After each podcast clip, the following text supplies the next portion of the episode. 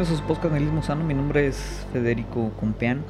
Y en el episodio de esta semana vamos a hablar de otro tema, vamos a decir, actual y que está un poquito o bastante de moda, que es el tema de los viajes espaciales, ¿no?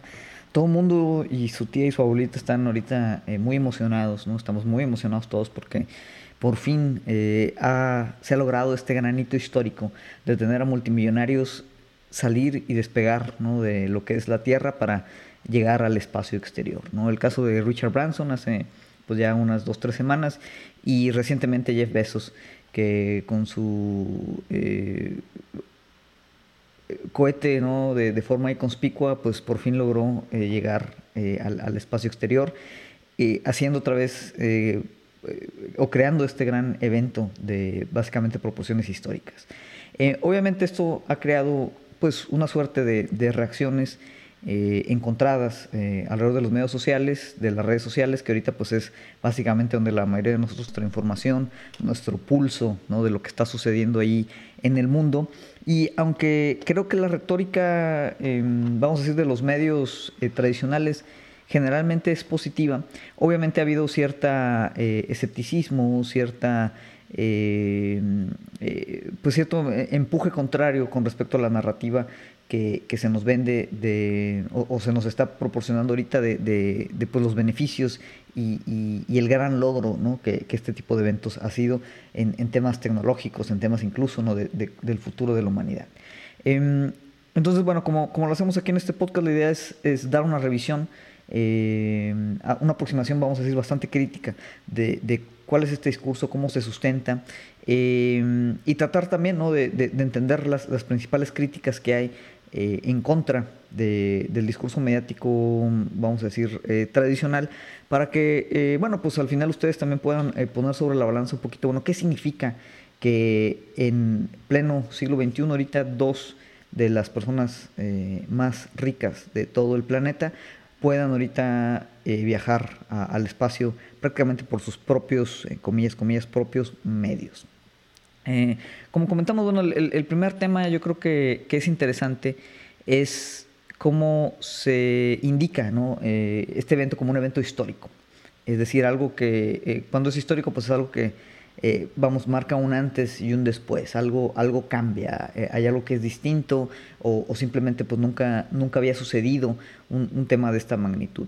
Y ahí yo creo que es, la primera cosa que debemos de, de, cuestionar. Obviamente muchos de nosotros jóvenes, este, al fin, Em, pues ahorita, más que en otros tiempos, yo creo que la, parte de la como conciencia histórica eh, es pues ya algo muy que se difumina muy rápidamente. ¿no? Estamos constantemente bombardeados todos los días ¿no? por noticias, eventos, cosas que en teoría nunca han pasado, de forma que todo se ha hecho eh, como extremadamente histórico, pero extremadamente inmediato que al mismo tiempo pues hace que se nos olvide también mucho de lo que pues ha sucedido décadas atrás.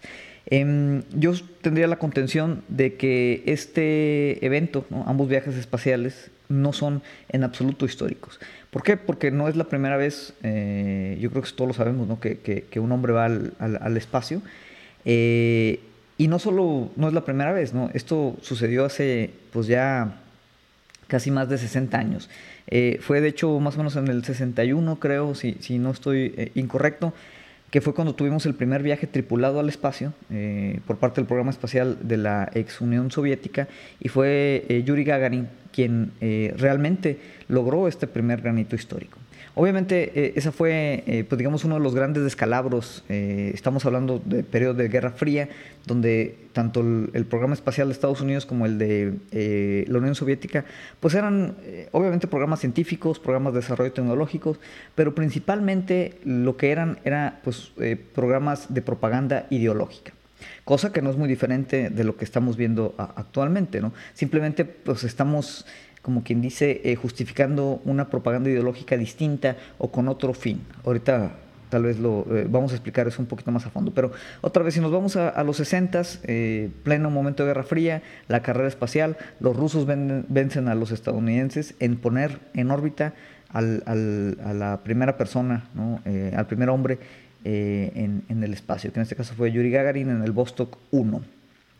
obviamente esto Eh, bueno, era la segunda gran derrota que tenía Estados Unidos. La primera fue que también Rusia fueron los primeros en mandar por ahí el Sputnik, eh, este satélite, a orbitar ahí la Tierra. ¿no? Entonces, eh, pues digamos, Estados Unidos ya estaba un poquito atrás y dijeron, bueno, ¿qué hacemos? ¿Qué hacemos? Y pues se les ocurrió la loca idea de mandar a una persona, bueno, a una tripulación a la Luna, que es lo que desencadena después pues en, el, en el alunizaje que, que tenemos algunos años después que pues es lo que nosotros en Occidente mayormente recordamos cuando hablamos de, de, la historia de los viajes espaciales. ¿no? ¿Qué propósito cumplió tener gente eh, en la Luna? Pues realmente ninguno. Otra vez era, era un tema más que todo pues de, propaganda eh, ideológica en, en, el periodo de Guerra Fría, donde teníamos pues el, el choque, vamos a decir, de, pues estas dos ideologías, este, las democracias liberales, capitalistas y obviamente pues el, comunismo en la, en la eh, ex Unión eh, Soviética. Pero bueno, eh, al final el, tema es que esto claramente no es histórico, ya habíamos podido mandar gente al espacio y, y, de esa manera pues no, no, tendría por qué sorprendernos que tenemos la tecnología para hacerlo actualmente. Muchos dirán, ¿no? los más inclinados a, este positivismo tecnológico, a este eh, entusiasmo casi utópico ¿no? de, la tecnología, que eh, sabemos es totalmente una ideología eh, muy, muy, muy aferrada o muy identificada, por ejemplo, con, con la parte de Silicon Valley, en el que la tecnología eh, y la, exploración tecnológica de, todo, pues es lo que nos va a llevar a resolver problemas sociales. A través de alguna app, el blockchain va a terminar con la corrupción, eh, la transparencia de datos es, es, es, lo que nos va a hacer buenos a todos. ¿no? Entonces, bueno, e, este tipo de, de retóricas eh, de solucionismo o, o, o, cientificismo, pues obviamente hay mucha gente que tiene un optimismo bastante infundado, obviamente, que la tecnología pues, va a resolver todo. Y esas el grupo de gente, yo creo que son los primeros en que me dirían de que Fede estás mal, porque la tecnología que está utilizando ahorita Jeff Bezos o Richard Branson o Elon Musk para, para, esta carrera espacial no tiene nada que ver con la tecnología de hace 60 años, ¿no? Y yo creo que en eso podemos estar de acuerdo. Sin embargo, esencialmente, en el contexto histórico, pues eso no hace mucha, mucha diferencia. Eh, dirán, bueno, pues es que estos, estos vuelos eh, van a permitir eh, reusar los cohetes, la tecnología de combustible es tecnología limpia, ¿no? entre comillas, y obviamente aquí se está buscando ya no solo la propaganda ideológica, sino avanzar la humanidad, ¿no? despegarnos de nuestro nido aquí en la Tierra y poder empezar esta eh, gran visión futurista de colonizar el espacio. Y aquí hay em, un, par de temas eh, interesantes que yo creo que también habría que analizarlos a fondo. La primera es la parte del impacto ambiental. Por más que sean verdes estas tecnologías, estamos hablando de que por pasajero estos eh, vuelos, otra vez estos caprichos de estos multimillonarios, pues estamos hablando de que por pasajero se, se van a consumir entre 50 o 100 veces más eh, en emisiones de carbono que lo que sería un, vuelo comercial tradicional. ¿no? no importa qué tan efectiva, qué tan limpia, eh, qué tan eh, desarrollado sea el, combustible a base de, hidrógeno, lo que sea, de, estos cohetes, es claro ¿no? que van a producir una emisión absurda. hay un problema también relacionado que ya, ya, existe ahorita, sin ni siquiera entrar a la parte de viajes espaciales, pero ya hay un problema de, contaminación espacial, ¿no? de, desperdicios que están ahí satélites flotando, estorbando. Y obviamente si, si pensamos que se puede abrir genuinamente una, una industria de turismo espacial, que es obviamente el, principal motivador de todo este tema, una industria que se estima puede llegar entre 2.5 a 5 billones de dólares eh, en los siguientes 10 años, pues obviamente esto se va a volver un problema tanto en temas de emisión como en temas de, contaminación, tanto orbital como en la Tierra. ¿no? Entonces, Em, por más que sean de cartón los cohetes y se puedan reciclar, eh, pues aquí hay un tema ambiental em, fuerte que, yo creo que tendríamos, no podríamos ignorar. Y más cuando ese tema ambiental eh, pues se presenta en, un momento histórico en donde vemos que el medio ambiente está colapsando. Eh, y eso no es, no es un tema de opinión, es un tema de, realidad. hay, yo creo que un consenso científico bastante, bastante Em, acordado sobre estos temas y lo podemos ver, ¿no? Eh, tanto aquí localmente como internacionalmente. Ahorita hay, lluvias que están eh, prácticamente destruyendo China.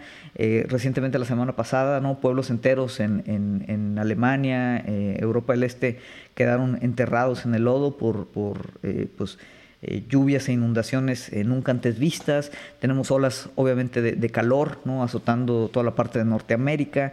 Eh, entonces es claro ¿no? que hay un desequilibrio ecológico y el perseguir ahorita pues un tema como, como, los viajes espaciales, que realmente no tienen ningún beneficio colectivo a corto plazo, pues digo, parece parece un poco perverso, eh, por, por, decirlo de alguna manera. ¿no? Entonces, e, esa es una cosa eh, que yo creo que sí tendríamos que ser muy conscientes. Muchos dirán, oye, pero, pero Fede, tal vez a corto plazo no, pero eh, tienes que ver un poquito más allá.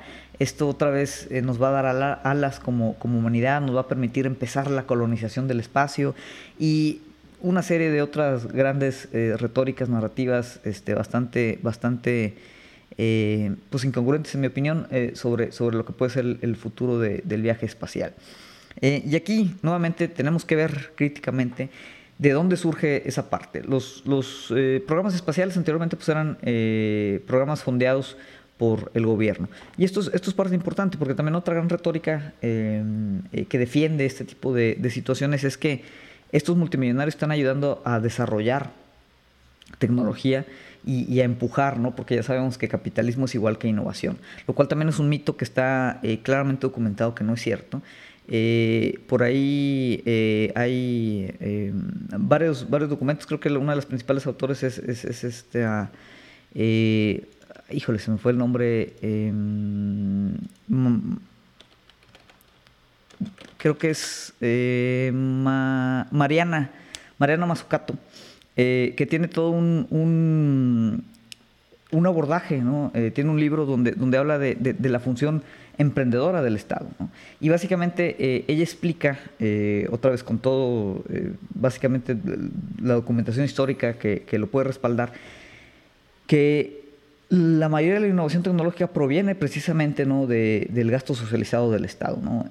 mucho, obviamente, proviene de la, de la industria militar, que todavía para bien o para mal, eh, sigue siendo pues un, uno, eh, función, vamos a decir, de los, de los gobiernos, cada vez también más privatizada, cada vez más.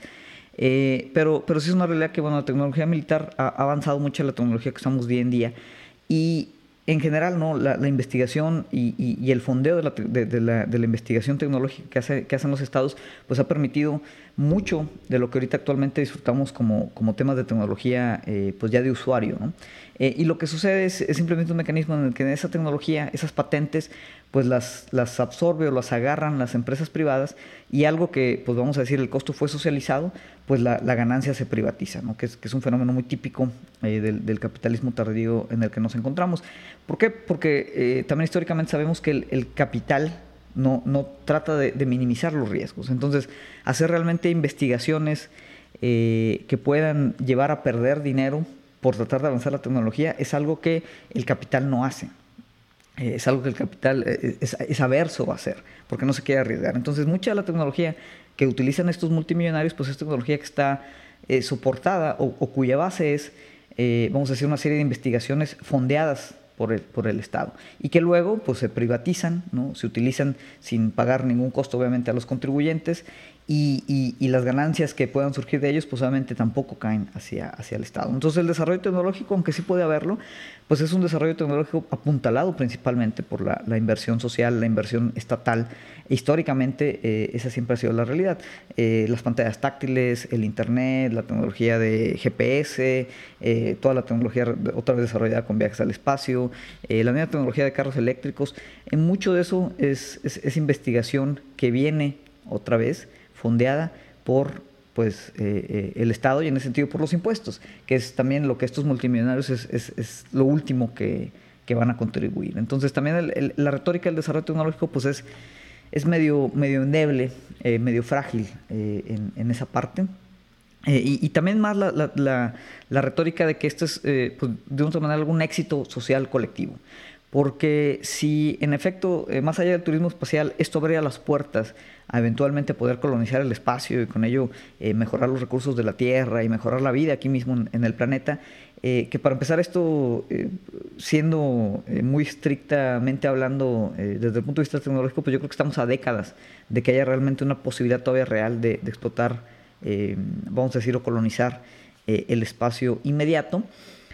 No significa que no por eso no tengamos que perseguir ese tipo de, iniciativas. Yo creo que otra vez de forma colectiva podríamos hacerlo. Eh, y esa es la, gran diferencia, ¿no? Cuando lo hace un multimillonario, una empresa totalmente privada, a cuando lo hace el Estado, eh, pues obviamente es, muy diferente la, mm, eh, la, motivación. Es claro ¿no? que en el caso de una eh, iniciativa privada, pues la motivación principalmente es, es, la ganancia, ¿no? es básicamente pues la lógica única que existe sobre, sobre el tema capitalista. No por eso, o no solo por eso significa que esté mal, ¿no? o sea, no significa que, que pues, digamos, las empresas no deban de, de enriquecerse lo hacen ahorita tal vez de manera un poquito eh, grotesca. Pero, pero vamos, eso en, sí pudiera, pudiera ser no, no una parte negativa por sí sola. Sin embargo, la realidad es que eh, si llegáramos a colonizar el, espacio y, lo hacemos a través ¿no? de estas empresas privadas, pues quienes van a concentrar ese poder, quienes van a concentrar esa riqueza, quienes van a concentrar esos recursos y van a determinar cómo utilizarlos, pues van a ser eh, estos, estos mismos multimillonarios. Y eso obviamente no nos asegura que nosotros, como individuos, pues nos beneficia de alguna manera. Y esto no significa simplemente la, la, la, retórica caricaturizada, ¿no? de, de, que la gente eh, de izquierda lo que nos preocupa es que eh, el, el, el, billonario no se está gastando el dinero en nosotros o no está donando este dinero a los pobres o, o, no está pues redistribuyendo esta riqueza. Eh, porque otra vez, si, si, vemos los temas a nivel individual, a mí poco me afecta tal vez que, que, que haya ido al espacio. Eh, y tal vez poco me va a afectar si él repartiera sus doscientos y tantos mil millones de dólares entre toda la población del mundo. ¿no? Habría que hacer el cálculo de cuánto nos pudiera tocar, pero obviamente no es nada que, que, cambie o altere las, las, las cosas de, de forma brutal. el tema es la concentración de la riqueza y la concentración del poder. ¿no? Y, y entonces es, es cuando empezamos a ver el tema de forma colectiva es que el futuro ¿no? de cómo vivimos pues está siendo determinado, va a ser determinado por, por figuras como Jeff Bezos, figuras como Elon Musk, que eh, pues, realmente no tiene nada de, de, de, brillante o no tiene nada de innovador, son simplemente eh, acumuladores de, riqueza. Eh, obviamente la, retórica de los medios pues es que esto es, positivo, esto es moralmente eh, deseable y por eso pues los ponemos ahí como héroes, como, santos, como, grandes pioneros, ¿no? Ahí sale Jeff Bezos con su sombrero ridículo, como si fuera ahí este, a colonizar el espacio, pero, pero el tema es ese, ¿no? ahorita ya estas grandes corporaciones, digo, no solo Amazon, pero vamos a poner todo el tema de Big Tech, ¿no? Lo que es Facebook, Google, Apple, eh, controlan ya, eh, de cierta manera, eh, directo o indirectamente, la forma en la que vivimos, la forma en la que consumimos, la forma en que absorbemos nuestra, nuestra información.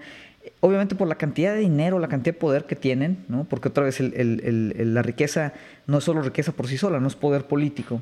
y en ese sentido, poder político pues es poder social. Y, por ejemplo, o sea, es dueño de grandes conglomerados de comunicación. No sorprende entonces que la retórica de los medios privados, los medios corporativos, posea esta, esta eh, retórica ilusoria de que realmente estamos viendo un hecho histórico sin precedentes de despliegue tecnológico que va a liberar a la humanidad de una otra manera de nuestras, este, eh, eh, nuestra cárcel aquí en la, en la Tierra. ¿no? Es, obviamente también, como lo veíamos anteriormente, es propaganda ideológica. Es, es, es, tal cual 100% propaganda ideológica y los medios eh, prácticamente en, su mayoría de, los casos son, es, propaganda. ¿no? Noam Chomsky lo, aborda de forma brillante en su libro eh, Manufacturing Consent. Eh, manufacturando consentimiento, lo pueden, lo pueden buscar. Incluso creo que hay un documental en YouTube totalmente abierto. tiene el mismo nombre del libro, también es de, es de Chomsky y explica básicamente este, este tema, ¿no? Como los medios privados, pues al final no son más que, que temas de propaganda y ayudan a empujar pues esta retórica hegemónica de que esto que está sucediendo es bueno para la humanidad. Y no lo es, ¿no? O sea, ese es el, el, el, hecho total, no lo es.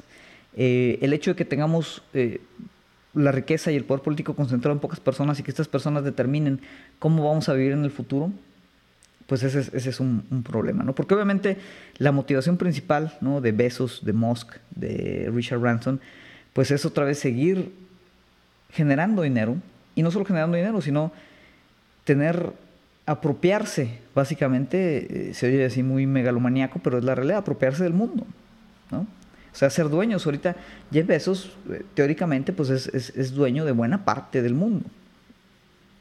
Y tiene, pues vamos a decir, mucha más capacidad de, despliegue y toma de decisiones que incluso algunos estados, ¿no? Obviamente no todos, eh, pero bueno, hay, hay, siempre ¿no? una amalgamación importante entre pues, el poder eh, de la iniciativa privada y el poder estatal y, cómo pues es una especie de simbiosis eh, actual en cuanto pues seguir concentrando la parte del poder. Entonces, eh, si en algún momento realmente se colonizara el espacio eh, y, llegáramos ahí a, poner minas y, sacar recursos y todo, pues otra vez estaría concentrado ¿no? en las manos de, estos cuates. Y tal cual, como lo dijo, y, lo dijo con, eh, yo creo que sin ningún dejo de ironía, Jeff Bezos agradeció a sus clientes y a sus trabajadores porque ellos pagaron por ese viaje. Y esa es la realidad, esa es la naturaleza de la explotación. Y es una explotación que entre más poder le sigamos dando a este tipo de personajes, pues más severa va a ser. Entonces, en efecto, los clientes y los trabajadores de Amazon pagaron por ese tema. Y muchos dirán, oye Fede, pero pues es que es su dinero, ellos se lo pueden gastar como quiera. Si tú tuvieras 10 eh, mil billones de dólares, pues ahora sí que puedes hacer cualquier ridiculez que se te antoje, ¿no? Y en parte podrían tener razón. El tema es que la, la noción de que sea su dinero, es una noción ya problemática porque en efecto esa concentración de riqueza, esa riqueza no se crea espontáneamente, no, no sale de repente de un cofre en una cueva. Eh, es, es, es, riqueza que se genera, otra vez, a través del mismo sistema capitalista, por el trabajo de toda esta serie de, de, de, despliegue eh, empresarial e industrial que, que lleva a que al final se concentre en la ganancia que tiene Jeff Bezos. Entonces, en efecto, como dice, los clientes y los trabajadores pagaron por ese viaje al espacio. O sea, es el dinero de Jeff Bezos por virtud de su, de su posición, por virtud de su inversión ahí de, de, capital, pero básicamente pues el, el mecanismo de, de, explotación, ¿no? de expropiación de esa riqueza, es lo que hace que él tenga tanto dinero. ¿Qué significa esto? Significa que obviamente muchos de los trabajadores de Amazon, eh, la gran mayoría, y esto no solo aplica para Amazon, aplica en general como, como concepto, ¿no? Pero la mayoría de los trabajadores de Amazon, pues no se les reditúa por todo el, el valor que generan. Porque si se les redituara por todo el valor que generaran, pues ya veces no, sería, no tendría 200 billones de dólares. Tal vez tendría uno o 100 millones, ¿no? pero no tendría 200 billones de dólares. ¿Por qué?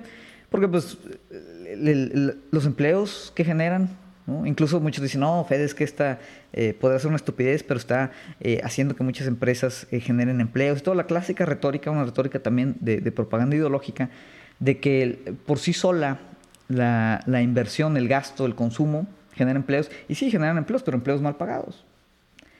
Básicamente, eh, el, sueldo medio, por ejemplo, en Estados Unidos, eh, lleva décadas estancado, independientemente de que la productividad ha aumentado bastante.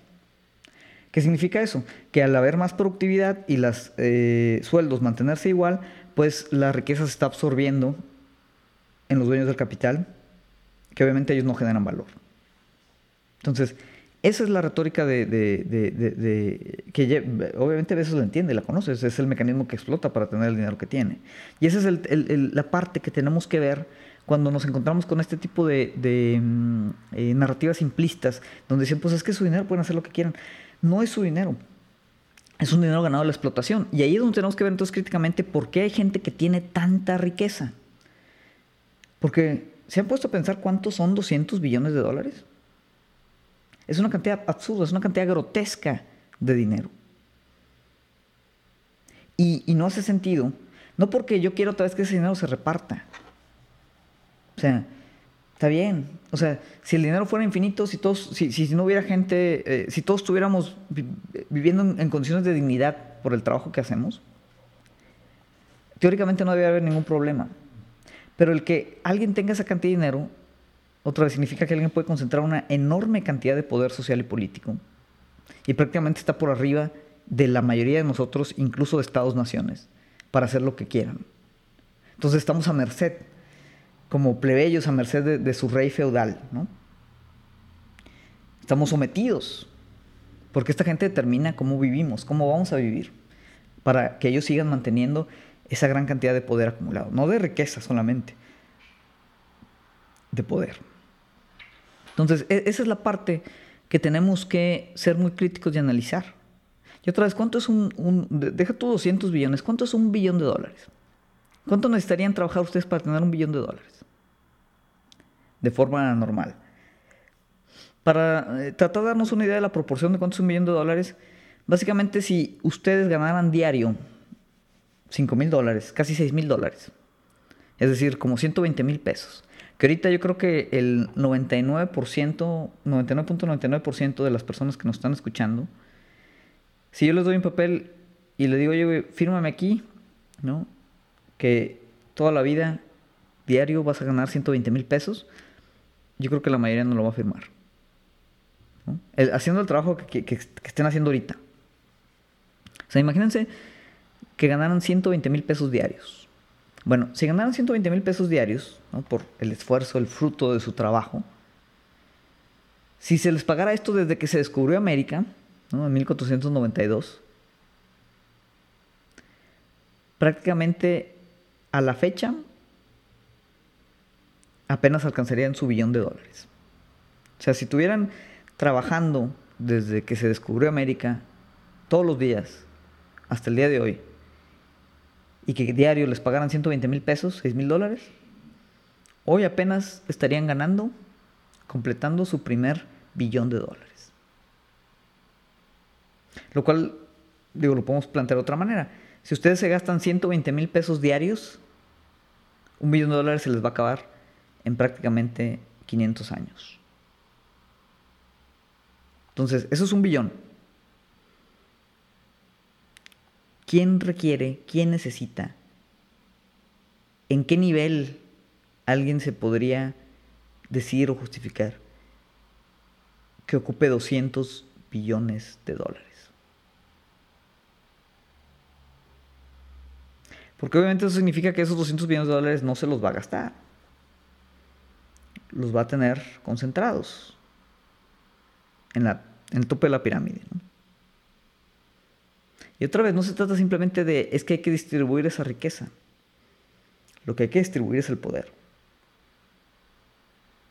Si Amazon fuera una cooperativa y eh, la, gran cantidad de ingresos que tienen eh, fueran renumerados eh, de forma justa a cada uno de los trabajadores que está operando en esa empresa, pues tal vez Jeff Bezos no tendría 200 billones, tendría, no sé, 20.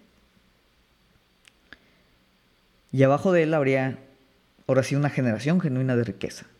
Ahorita no, él no está generando nada de riqueza, él está acumulando, le está absorbiendo, le está acaparando.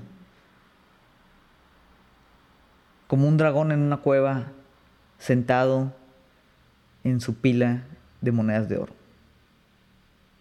Esa es la analogía real. Entonces, cuando empezamos a tener esa lectura crítica de realmente lo que implica que haya las condiciones políticas y sociales para que sujetos ridículos como Jeff Bezos, Richard Branson y Elon Musk puedan hacer este tipo de viajecitos infantiles, ahí es donde empezamos a ver que hay cosas que no están funcionando como deberían de funcionar. Y que si nos dan una lectura muy extremadamente optimista de lo que está sucediendo, pues en efecto es una lectura que debemos de leer como una lectura de propaganda.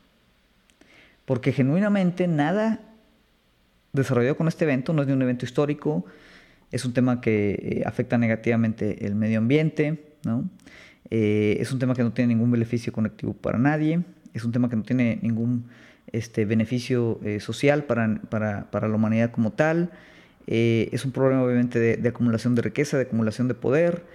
Mm, no, la retórica de avance tecnológico pues no, no se sustenta. Básicamente se está subsidiando socialmente pues una ganancia privada. Entonces, por donde lo veas, pues realmente no hay nada, absolutamente nada positivo de estos viajecitos al espacio. Son viajecitos son delirios, ¿no? De estos personajes megalomaníacos que la forma en cómo está estructurado el funcionamiento de nuestro sistema social permite que se dé. Un sistema que obviamente no es para nada natural y que ahorita trabajamos para él, ¿no? pero bien podríamos trabajar para desarticularlo. Entonces, esto es un poquito lo que quería hablar hoy. Digo, volviendo al tema de la explotación, eh, un punto importante también, eh, porque soy Fede, pues es que los de Amazon no ganan tan mal. Como dato, ¿no? Este, muchos de los trabajadores de Amazon en varios estados de Estados Unidos están también con beneficios de gobierno porque el dinero que ganan está bajo la línea de pobreza. Que eso es otra forma de ver cómo el Estado subsidia empresas privadas. Cómo lo subsidian con apoyos, como lo subsidian, pues por el simple hecho de que no pagan impuestos. Si Jeff Bezos, que sería tal vez lo más, vamos a decir, eh, tibio del mundo, pero con eso nos podríamos conformar ahorita, si Jeff Bezos pagara sus impuestos, una tasa razonable de impuestos, tal vez con eso sería suficiente, ¿no? Para ofrecer ahora sí realmente un beneficio colectivo de todo lo que una empresa privada como Amazon a ese nivel absurdo está generando. Pero no es que sea un tema de extracción, porque está subsidiada, incluso en los impuestos, y paga una tasa de, yo creo que menos del 2% para el hombre más rico del mundo. Y la acumulación de la riqueza, el tener ahí dinero parado en una cueva, no ayuda a nadie, ni siquiera a la economía. En fin, eh, con esto estaríamos cerrando con el, podcast del día de hoy. Eh, yo creo que era digo, un, tema ahí general. Eh, obviamente hay mucho más que abordar. Todo lo que mencionamos lo podemos llevar a, un nivel por ahí mayor de, profundidad. Si les interesa la parte, por ejemplo, de, la innovación del Estado, les recomiendo este, el, libro de, Mariana Mazzucato. ella otra vez es, una este, economista y, creo que su libro precisamente es como el Estado emprendedor, este, creo que así se, llama, tiene uno que se llama también eh, Mission Economy. Este, entonces, bueno, habla y, desmenuza mucho este tema de, la parte de la innovación tecnológica. Eh, ya hablaremos tal vez el siguiente capítulo de, esta visión tecnológica desde un punto de vista ahora sí más filosófico, vamos a, volver como que al tema conceptual, por ahí hay un ensayo excelente de Heidegger que se llama eh, la pregunta eh, respecto a la tecnología, que también en, temas tal vez pues un poquito más, más conceptuales, más teóricos, eh, ponen en perspectiva mucho lo que estamos platicando el día de hoy. pero bueno, por hoy prácticamente con esto quisiera, quisiera cerrar.